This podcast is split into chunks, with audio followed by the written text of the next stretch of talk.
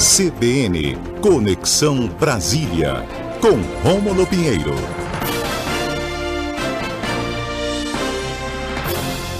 Tudo bem, Rômulo? Bom dia, bem-vindo. Bom dia, Tatiane Lobato. Olha, aqui hoje não vai ter química, não, viu? Estava ouvindo o professor agora, hoje não é química, não.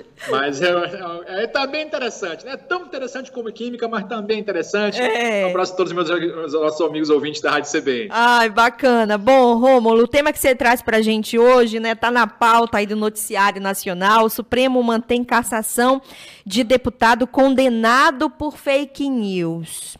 E aí, Rômulo?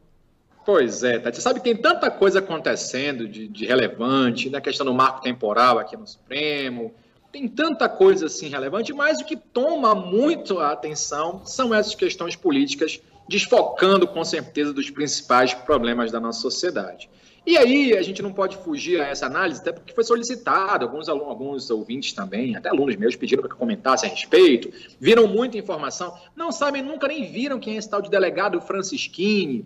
E volta e meia, Tati, aparecem essas pessoas assim que são é, pessoas assim, desconhecidas aí na política, que nunca ninguém viu falar, e de repente ganha uma projeção muito grande. Daniel Silveira, esse Francisquini, e de repente a gente começa a perceber que essas pessoas elas são utilizadas aí para alguns outros tipos de interesse. No caso do delegado Francisquinho, só para contextualizar aqui o nosso ouvinte, ele em 2018, ele simplesmente falou nas redes sociais, falou ali nos meios de comunicação, que havia duas urnas eletrônicas que estavam falsificadas e não estavam aceitando votos no candidato Jair Bolsonaro.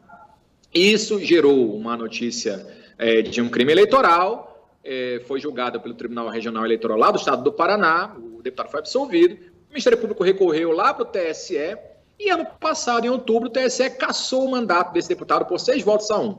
Então, entendendo que ele praticou um crime, e aí está o crime de fake news, a pessoa também discute, ah, mas agora fake news é isso, fake news é aquilo. Eu posso garantir a vocês que opinião é uma coisa, e todo mundo tem a sua. Nesse caso, a fake news é um fato, né? Então ele falou um fato, ele narrou, não deu uma opinião, ele narrou um fato. Duas urnas haviam sido fraudadas e essas urnas impediam o voto no candidato que ele achava que, que deveria ganhar. Então é diferente de uma opinião, mas assim julgou o TSE. E ele, o que aconteceu aí, que entra a questão aqui no Supremo. Não satisfeito com esse resultado, o deputado ingressou aí com um pedido lá aqui no STF questionando essa, essa situação, basicamente porque na época de 2018 não havia uma regulamentação legal informando que redes sociais eram meio de comunicação. Então, em tese, por não estar previsto na lei que a internet é no meio de comunicação, ele entende que não poderia ser responsabilizado por isso. E o STF recebeu o ministro Nunes de Marques, muito antenado e muito ligado, há uma crítica aqui no Supremo muito grande, por essa ligação muito forte que o ministro Nunes de Marques tem aí com o presidente da República que o indicou né, nesse último ano, ele deu uma decisão bastante é, controversa aqui no Supremo, autorizando, dando efeito suspensivo ao recurso utilizado pelo deputado, ou seja, suspensivo à decisão do TSE. Em resumo, ele retomou o mandato. E aí, aí começou a leu, Tatiana. Por quê? Porque o suplente desse deputado entrou com mandato de segurança, informando que a decisão do ministro Nunes Marques era inválida e pediu para que isso fosse julgado pelo plenário do Supremo. No plenário, a ministra Carmen Lúcia apautou esse julgamento para hoje e no meio dos votos de ontem para hoje, né, aliás, de ontem, ontem para hoje, houve pedido de vista do, menino, do ministro eh, André Mendonça, que é outro ministro também muito vinculado a essa posição do presidente da República. Pareceu muito um jogo ali muito bem orquestrado, e para evitar que houvesse, como há maioria no Supremo contra essa decisão, então você orquestrou ali para ganhar tempo. Você sabe, Tati, que até julgar de novo, o mandato acaba, né? Vai acabar agora em outubro, né? Então daria um tempo razoável, a ideia era essa, basicamente. Mas, enfim, o que aconteceu? Que o ministro Nunes Marques, então, levou para a segunda turma do Supremo analisar, que é uma turma de cinco, cinco ministros só, né? E aí aconteceu que houve uma reversão desse voto do ministro. Ele foi voto vencido, ele, André Mendonça, e três ministros votaram contra. O ministro Lewandowski, o ministro Gilmar Mendes e o ministro Faquim votaram contra, ou seja, mantendo a decisão do TSE que cassou o mandato do deputado delegado Francisquini por divulgação de fake news. E essa discussão toda é uma questão que aparentemente é jurídica, né, a questão de recursos, mas o pano de fundo, Tati, é essa briga eterna que vai durar até pelo menos o final do ano, e deve prolongar-se até os próximos é, é, meses, porque o presidente ontem mesmo já falou que não vai captar as decisões do Supremo, já falou que não vai aceitar e já está aí tentando, talvez, é, uma argumentação para discutir o resultado das eleições, qualquer que eles sejam.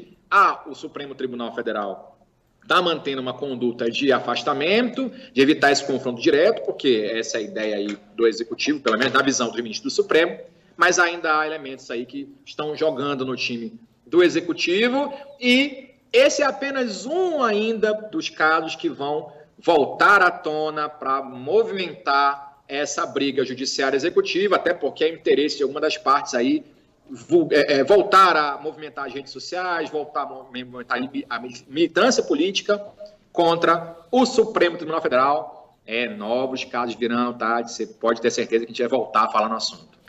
Com toda certeza. Enquanto isso, né, é, Rômulo, no Brasil, a fome que tem aumentado, mais de 33 milhões de brasileiros vivem em situação de fome no nosso país, né? Um assunto que precisa precisava ser prioridade, né? Mas enfim, a gente vai e acompanhando aí... o que está acontecendo. É, e a gente perdendo tempo, né? Com assuntos periféricos que não resolvem a vida de ninguém. E o Brasil segue desse jeito, tá? Antes de encerrar, convidar o nosso ouvinte para acompanhar hoje a audiência pública às 14. Estaremos lá presentes falando de orçamento secreto e outras coisas interessantes também. Espero todo mundo lá às 14, tá bom? Perfeito. Nós estamos já esperando você aqui, sua contribuição sempre muito valiosa, fazendo a gente entender um pouquinho mais desse contexto de política, dos debates importantes que acontecem em Brasília e compartilhando com a audiência aqui da Amazônia através da CBN Belém. Obrigada, Rômulo. Até mais. Obrigado, Tati. Forte abraço. Até daqui a pouco. Até, Até daqui a pouco. 11 horas e 28 minutos. A gente vai agora para o repórter CBN. E daqui a pouquinho a gente está de volta. Tá bom? Até já.